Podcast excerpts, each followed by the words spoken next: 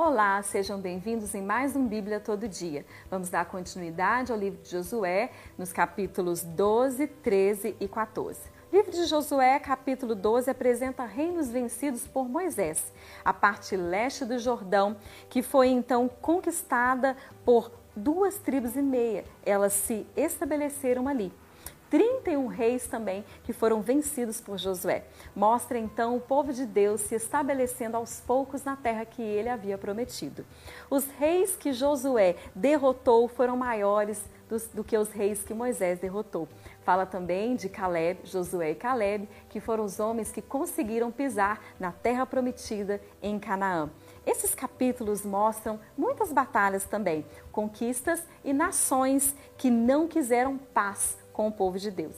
Capítulo 13 fala que Josué estava é, de idade avançada, mais velho, talvez cansado de tantas batalhas, de tantas conquistas e peregrinação, mas existia uma esperança no coração de Josué. Existia uma esperança no coração do povo de Deus, porque o Senhor havia prometido e ele estava cumprindo de forma maravilhosa as suas promessas. Então, eles sabiam que Deus cumpre suas promessas de forma completa e não havia de desampará-los. Talvez algo hoje você esteja pensando em seu coração, Deus te prometeu algo e não se cumpriu ou não se cumpriu de forma completa.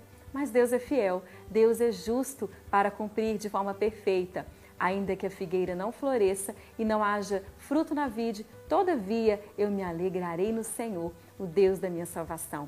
Então o Senhor sempre será a nossa esperança e ele vai cumprir sim as suas promessas. Nós precisamos estar nele, obedecê-lo e cumprir a sua vontade. Com certeza nós vamos ver os frutos da nossa obediência, vendo as promessas do Senhor se cumprindo. A tribo de Levi fala também aqui em Josué que ela não receberia a sua herança material, a sua terra, porque Deus era a sua herança. Olha que coisa maravilhosa. O Senhor era a herança da tribo de Levi. Os levitas eram sacerdotes, lembra? Lembra? Então, a tribo de Levi era a tribo de sacerdotes.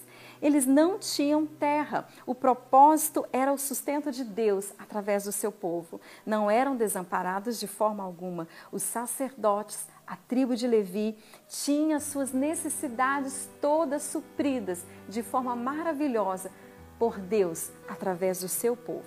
E olha que interessante, em Deuteronômio 18, no verso 1 e 2, diz assim: Os sacerdotes levitas toda a tribo de Levi não terão parte nem herança com Israel.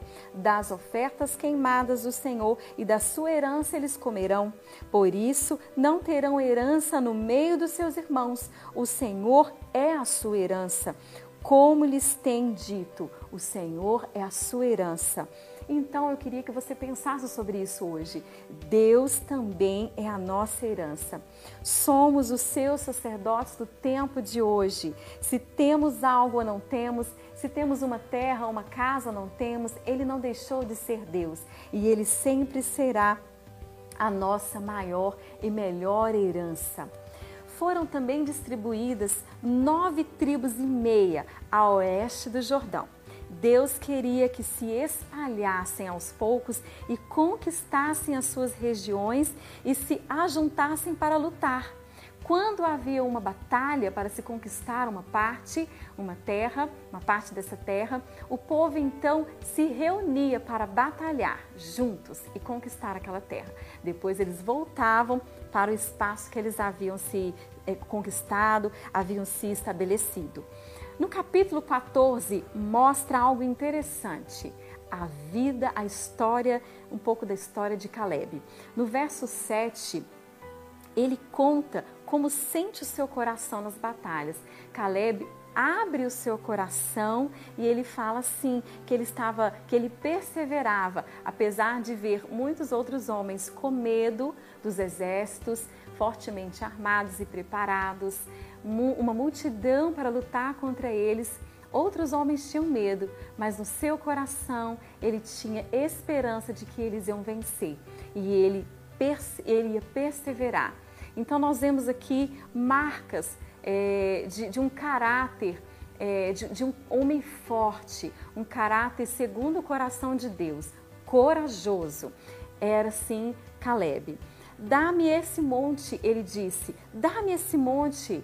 Parecia que ele, mesmo velho, mesmo de idade avançada, ele pede então: deixa eu batalhar, dá-me esse monte, essa terra, eu vou batalhar e vou tomá-la para mim, mas permita que eu assim faça. Caleb mostra ser um homem, como já dito aqui, com ótimos atributos, um homem de Deus: coragem, confiança, fidelidade e obediência. Um exemplo a se seguir para nós hoje, de determinação, de homem de visão.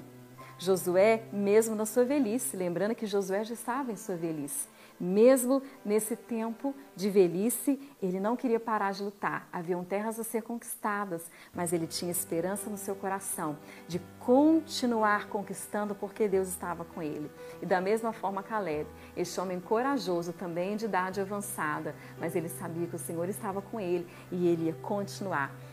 Perseverança é uma marca do cristão, nós não podemos esquecer disso. Atos 2, 17, olha que maravilha. Está escrito assim: Vossos filhos profetizarão, os vossos jovens terão visões e os vossos velhos sonharão sonhos. Então você pode continuar sonhando. Não importa o tempo que se passou, a idade que você tem, você tem um Deus que pode todas as coisas e que te ajuda a conquistar. Então você pode continuar sonhando e conquistando com o Senhor. A presença do Espírito Santo está conosco. O mesmo Deus que estava com Josué, com Caleb, com Moisés, está conosco. Esse nosso Deus é imutável. O Espírito Santo nos mantém de pé, a presença dele nos mantém esperançosos e dispostos a sonhar e a conquistar e vencer, porque nós podemos sim com nosso Senhor Jesus, nosso general de guerra. Se você tem alguma dúvida sobre os capítulos 12, 13 e 14 do livro de Josué, você pode colocar a sua pergunta ou qualquer outro comentário logo abaixo desse vídeo. Até o próximo vídeo, então. Deus te abençoe.